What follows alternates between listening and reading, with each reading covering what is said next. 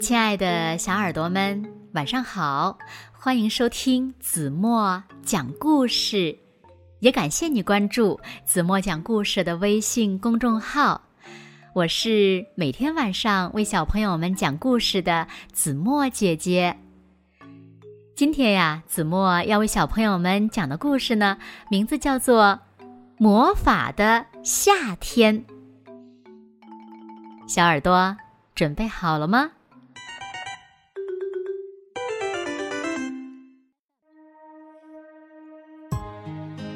放暑假了，可爸爸妈妈说他们还要上班。今天还是老样子，去学校游泳池游泳，喝麦茶，打游戏，吃薯片。唉，唉，就没有什么好玩的事情吗？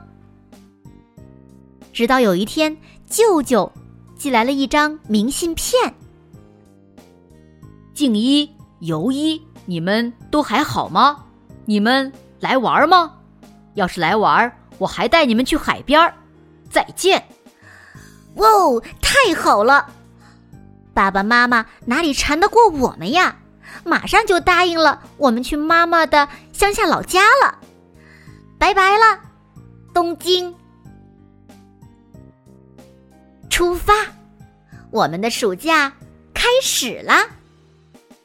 到了乡下，走在外婆后头，所有人见到我们都会问：“你们的妈妈好吗？”舅舅开了一家理发店，舅舅看见我们，说了一句：“不行，太白了。”就开始剪起了我们的头发。哇，啊！第二天。我们和老家的孩子们成为了好朋友，他们一个个晒得黑不溜秋的。我在班上已经算是黑的了，可我这些新朋友连脚趾头都是黑的。先去捉虫，几步跑！哥哥，你们跑的也太快了！弟弟和我一边呼哧呼哧的喘着气。一边追了上去，啾，啾，啾，啾。我们也挑战爬树，啊，手和脚都蹭破了，火辣辣的疼。我们在小溪上来来回回的跑了好多次，才捉到了一只无霸钩蜓。超大的蜻蜓，嗯，不过弟弟掉进小溪里两次，我掉进小溪里三次，鞋子里灌满了水，走起路来咕叽咕叽的响个不停。水塘里的黑斑纹专盯我们，痒的要命，我们两个惨透了，咕叽咕叽，滴滴答答，黏黏糊糊的。弟弟累坏了，说了声“我走不动了”，就哭了起来。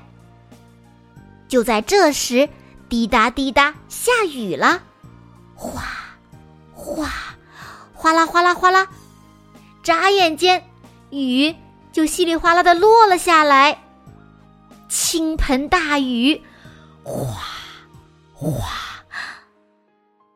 但是。好奇妙呀，舒服极了，还是第一次这样淋雨呢。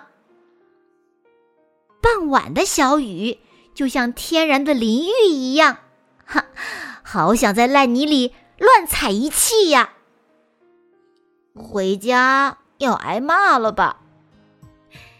想不到回到家里，舅舅和外婆却说：“你们两个回来了，热水已经烧好了。”快去洗澡吧。接着，舅舅还补充了一句：“明天去海边儿。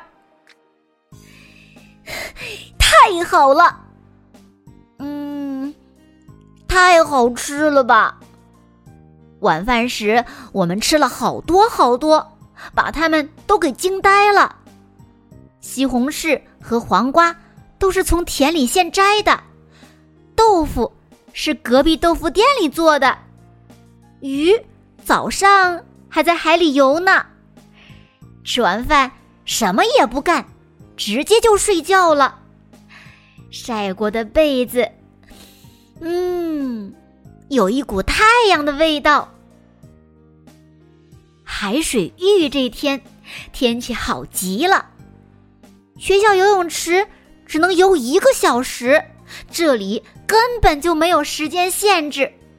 我游个不停，舅舅还对我进行了特训。戴上潜水镜，朝下一看，有好多小鱼正在游泳呢。沉到海里的夕阳，好大好大。嗯。我比昨天黑多了。早上我比谁都起得早。我们能把西瓜籽儿吐得老远老远了。西瓜籽儿虽然在泥土里可以长出大西瓜，但是不建议小朋友们随处乱扔西瓜籽儿哦。嗯，冰棍儿。还带抽奖，我中了两次。我们还能坐电车去帮外婆买东西了。烟花也比以前拿更长时间了。嘿嘿，撒完石饵，放下鱼钩，沙丁鱼立刻就扑了上来。我们钓上瘾了，钓了一次又一次。边上围观的人。都夸我们是钓鱼高手。回家的时候数了数，哇，一共钓上来两百条。外婆把它们油炸了，还做了鱼丸汤。我添了六碗饭，弟弟添了四碗饭，又是一个新纪录。然后我就开始琢磨了。要不下学期也在这里过吧？对了，明天先打个电话给爸爸问问看。可是想不到这天夜里，弟弟做了一个梦，梦见一条大鱼在后边追他，吓得他哭了起来。我要回家，明天就回家吧。哈哈。你们已经和这里的孩子没什么两样了，下回再来。跟我们告别的时候，舅舅这样说。我们大声的回答道：“当然了，我们还会再来的。”好了，亲爱的小耳朵们，今天的故事呀，子墨就为大家讲到这里了。那小朋友们，你们暑假计划去哪玩呢？会不会回爸爸或者是妈妈的老家呢？快快留言告诉子墨姐姐吧。好啦，那今天就到这里了。明天晚上八点半，子墨依然会在这里用一个好听的故事等你回来哦。你一定会回来的，对吗？那如果小朋友们喜欢听子墨讲的故事，不要忘了在文末点亮再看和赞。给子墨加油和鼓励哦！